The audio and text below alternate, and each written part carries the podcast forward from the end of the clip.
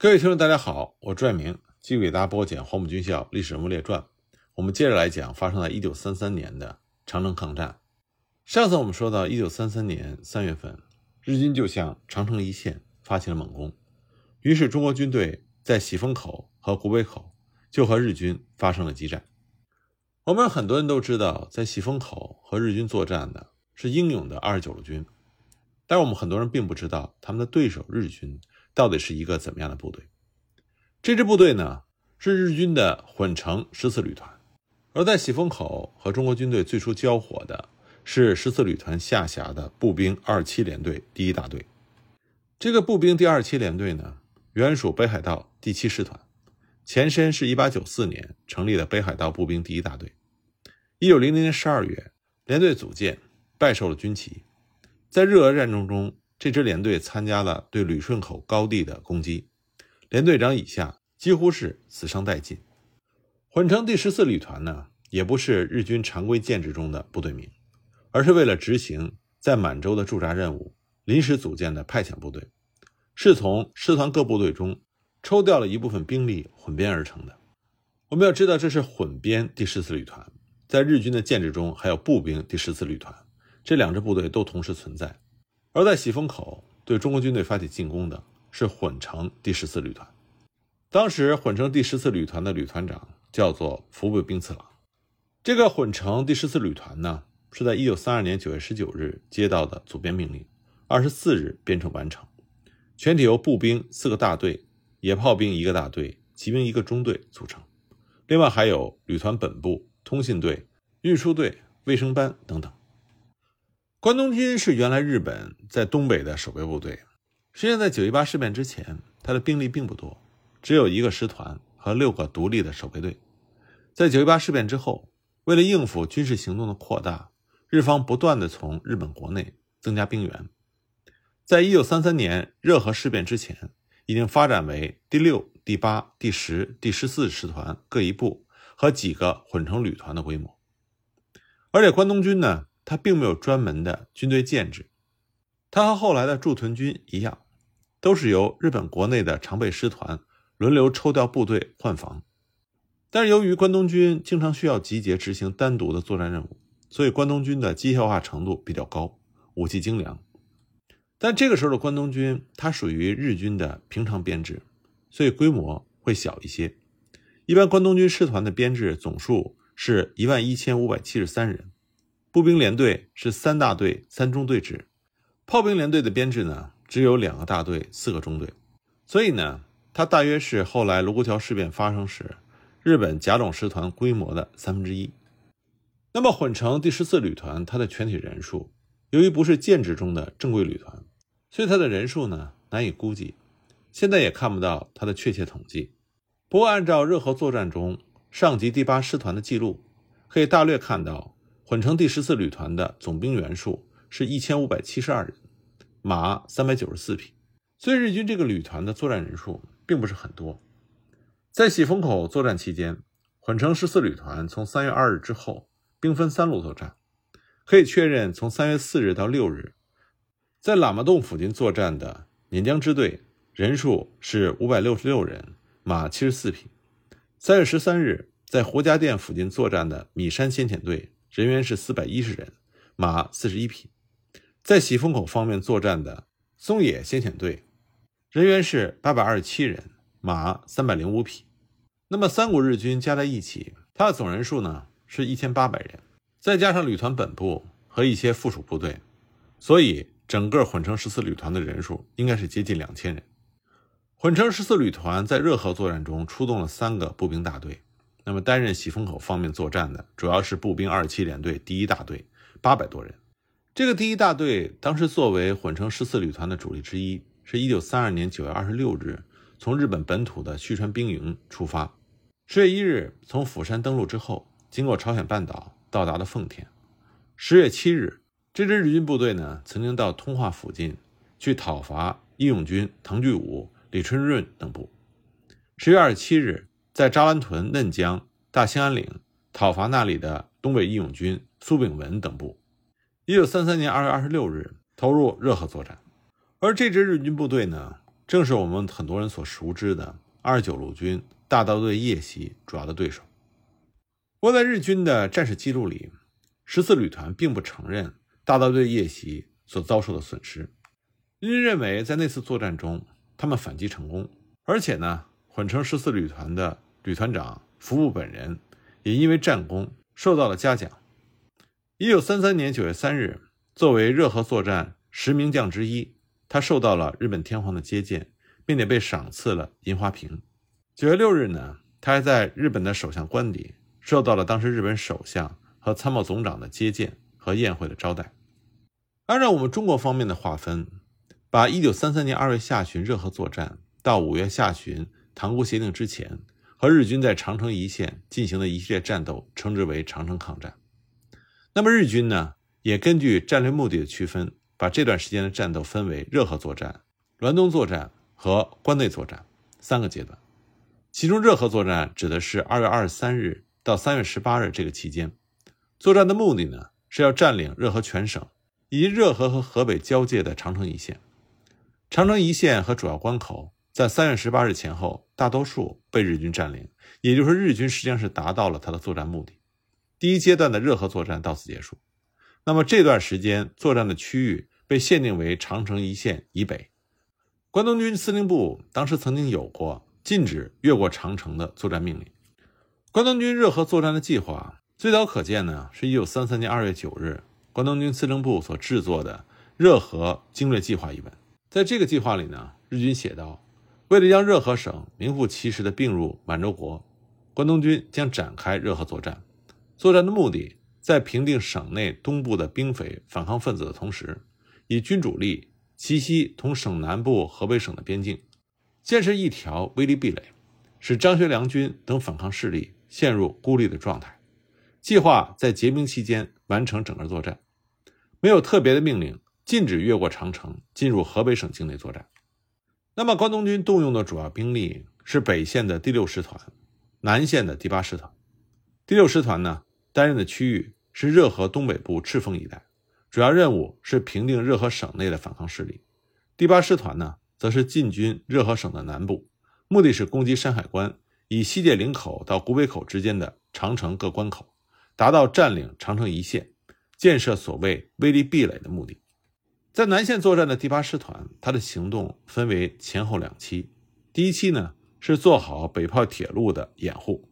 动员满洲国军加强境内的守备，来确保后方，也就是锦州和北票之间的交通。第二期呢，第八师团的主力从朝阳、大平房顺着陵园道前进，经承德进攻长城的古北口，而其下属的混成十四旅团从绥中出发，南下迅速占领界岭口。冷口、喜峰口等长城一线的重要关口，确保师团的主力侧面的安全。那么，混成十四旅团在向长城一线发起攻击的时候，他们面对的东北军部队到底抵抗的情况如何呢？那么这里呢，可以看一下十四旅团的战史记录，它里面是这么写的：旅团接到突破沙帽山北张营子附近敌阵地后，经陵园附近一举夺取冷口。及界岭口附近长城各关门的师团命令，于是，在二月二十六日从绥中出发，二十八日在沙帽山附近击破了据守坚固工事的抵抗之敌，大约是一个半旅。次日，也就是三月一日，占领了数段防线最终端的北张营子附近阵地。战斗进行中，派出了米山少佐指挥步兵一个大队为基干的先遣队，乘坐自动车急追败退之敌。经陵园向冷口关门附近急追，米山先遣队一路排除了有力之敌抵抗，经陵园，三月四日占领了冷口关门。此追击中踏破了险峻山路，行程二百三十多公里，途中经过十八次大小战斗，先后和八个旅不同番号的敌军部队交战，势如破竹，一路就杀到了冷口关门。这时旅团本队尾随米山先遣队。经公营的茶棚之近路向冷口前进。三月五日，于茶棚接到关东军电报，并旅团主力全力向喜峰口方向转进。此时，除了米山、碾江两大队之外，旅团长手里仅剩步兵总数约四分之一，但仍然决意独自进击喜峰口。三月九日经激战攻克第一关口，三月十日占领第二关口，控制了整个长城线。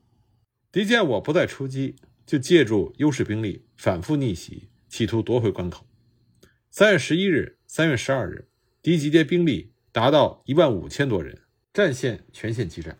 从日军战史的记录呢，我们可以看到，混成十四旅团从热河向长城一线进攻的时候，他所遭遇的很多东北军部队是不堪一击的。但同时，在混成十四旅团的战史记录里，他也记下了他曾经和一支东北军的部队进行了激战。这就是混成十四旅团，他的碾江支队。在喇嘛洞一带碰到了东北军幺六师，双方陷入了苦战。而正是因为这场苦战，才造成混成十四旅团的碾江支队兵员损失达到了五分之一，元气大伤。直到三月十四日之后，才陆续赶到了喜峰口前线。而这场喇嘛洞之战呢，也是在热河保卫战中国军最出色的战斗。那么国军方面出战的呢，正是被后人称之为放弃抵抗、望风而逃的东北军。引江支队是由第七师团步兵二十五联队第二大队作为基干编成的，有步兵三个中队、机枪一个中队、步兵炮一个分队、山炮一个分队、工兵一个分队、骑兵一个分队，人数呢五百六十五人，有火炮两门。引江支队是在三月二日编成的，然后就向界岭口推进。三月四日，在这支部队出发不久，前明就报告在喇嘛洞附近发现了大批。国军的设防阵地，而且呢设置了两条防线。按照国军方面的记录，这两线的守军并不是一个番号。第二线呢是东北军幺幺六师刘元勋团，第一线阵地呢是由沈克的幺零六师一个营在驻守。三月四日，碾江支队长开始下达攻击命令，攻击是在上午十点三十分左右开始的。日军的右翼呢进展迅速，在午后三时。就击退了前线阵地的国军，但是日军的左翼在水泉子南方三四六高地遭到了那里四百名东北军的顽强抵抗，在付出了不小的损失之后，到了下午两点三十分才夺取了这个高地。下午三点三十分之后，碾江支队就突破了东北军的第一线阵地，出现在了由第二线东北军幺幺六师所驻守的阵地前，开始向第二线阵地发起攻击。为了把第二线东北军的主阵地分割切断，野江支队长把预备队第七中队投入到中间的昆牛营子方面进行攻击，目标呢是要占领昆牛营子南端，掌控东北军防线中枢的一个独立院落，以及这个村子东北部的高地。日军指挥官呢想要占领这个位置，作为突破东北军防御阵线的前进基地，但是日军对独立院落的攻击遭遇到已经预设好的。来自东侧高地东北军侧射火力的袭击，攻势受挫，于是日军指挥官就改变了攻击重点，将重点改到了村东北的高地。他派出了细木小队，在友军火力的帮助之下，攻击这个高地。细木小队呢，从下午五时开始，经过了三个小时的苦战之后，才占领这个高地，但是付出了巨大代价。在他的报告里，他写道：“攻击敌机枪阵地的我一分队。”战斗中几乎全员死伤，虽然毙敌二十多人，占领敌阵地成功，但为此付出了十二三名死伤的代价。入夜之后，气温骤降，白天战斗中被融雪浸湿的士兵的军靴开始结冻，出现了多数冻伤者，部队的行动万分困难。现在可调动的健全者只剩五人。这个时候，日军第六、第七中队在日落之后从西方。突入了昆牛营子，占领和扫荡了村子的西部，但是他对于村子南端那个独立院落的攻击，仍然遭到东北军守军顽强的抵抗而受阻。苦战持续到了深夜，而东北军的守军死战不退，并且不断的增兵。战斗中，日方的死伤者不断的增加。激战的结果呢，就是碾江支队的主力被挡在了昆牛营子南部东北军的防御阵地之前，没有任何的进展。日军这个时候占领了昆牛营子东南方向的高地，但是由于那个高地地点过于突出，不断的遭到东北军的逆袭，陷入到孤立的状态。在整个三月四日的一天的战斗里，碾江支队各部都出现了较大的损失，所以晚上呢，支队长向旅团长报告战况的同时，也希望旅团能够在次日，也就是三月五日，能够派飞机前来支援战斗。三月四日晚十一时，锦江支队长就下达了作战命令，计划在凌晨五时集中兵力展开全线的攻击，来夺取东北军防守的五家的阵地。那么日军部队在凌晨时分趁着夜色展开，准备在凌晨将要发起的攻击。结果发现，在第五中队的正面，大约有四五百名的东北军正排列成纵队，向日军阵地悄悄接近，也企图发起先发制人的逆袭。凌晨六点，在东北军接近到日军阵地前一百五十公尺的时候，早已发现的日军第五中队轻重火力一起开火迎击，结果很可惜。东北军想要发起的逆袭遭到了巨大的伤亡。不过，在东北军逆袭部队撤退的时候，日军出击追赶，结果遭到了东北军侧射火力的攻击，日军也有不小的损失。天亮之后，担负攻击任务的日军第六和第七中队发起了攻击。七点三十分，他们就突入了东北军重兵把守的那个独立的院落，但之后呢，受到了东北军侧射火力的封锁，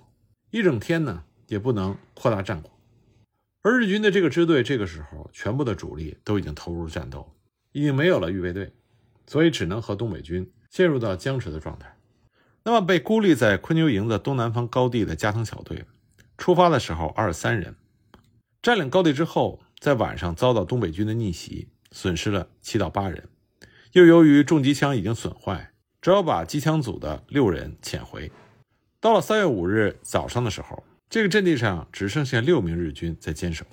那东北军呢，不断的发起逆袭。当时日军的小队长不断的向支队部告急，但支队呢已经无力增援，只能坐视这个小队全灭。午后五时，这个日军小队所占的高地被东北军占领，最后残留在阵地上的伤员以及小队长以下的五名战斗人员全部战死。三月五日十二时四十分。演江支队长就收到了来自旅团部的五百六十六号密电，命令演江支队放弃在喇嘛洞的战斗，迅速向喜峰口方向转进。理由是呢，日本军方已经派出了步兵三十三旅团接替接连口方面的作战，演江支队已经被解除了夺取接连口原来的任务。但由于这个时候正在激战，双方的阵地相接仅数十公尺之远，交错对峙。而前方全军覆没的加藤小队的战死伤者也没能收容，所以支队长表示继续作战，待打开战局之后再脱离战场。这个请求呢，也得到了旅团部的认可。于是捻江支队部就下达了三月六日的作战命令，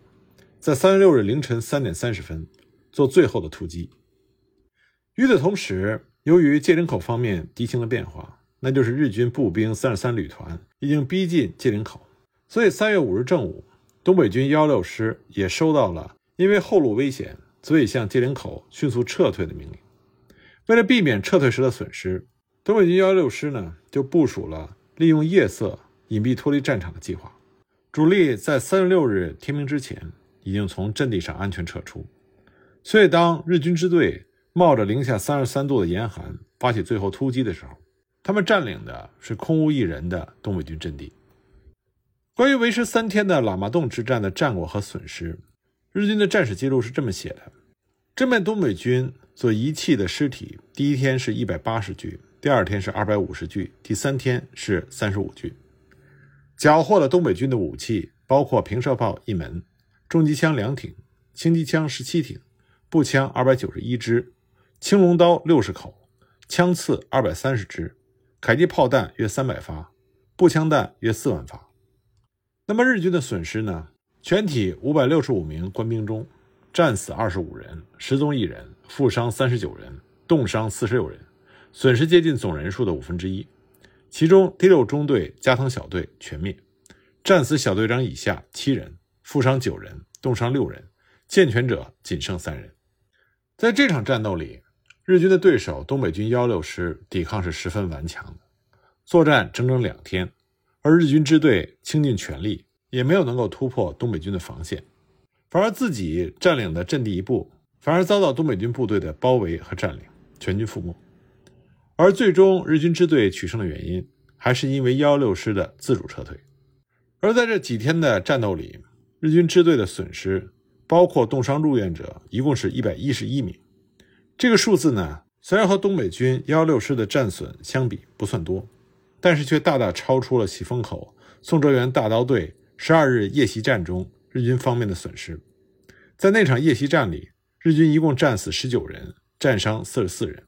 喇嘛洞一战，日军的战损是热河作战中混成十四旅团所属的第八师团各次作战中。步兵大队损失最为严重的一次战斗。日方的大同日报在三月十一日发表的文章中也写道：捻江部队七日于北张营的西南的百里喇嘛洞附近遭遇优秀敌军，损失颇为不少，即战死者二十有五，重伤者十人，轻伤者二十九人，是意为讨热中最激烈者。这次作战呢？日军和东北军幺幺六师的人员损失比是一比四点五，如果不包括冻伤者的话，是一比七点八。这也是所有长城抗战中损失比例比较低的一次出色的战斗。不过很可惜，因为喇嘛洞战斗，中方这边呢是被舆论诋毁为不抵抗、拱手让出热河的东北军，再加上之后东北军的命运坎坷，因此呢，中方这边就缺乏详细的战史记录留存下来。因此，我们今天只能通过日本的战史记录，还原这次发生在热河抗战期间东北军的出色表现。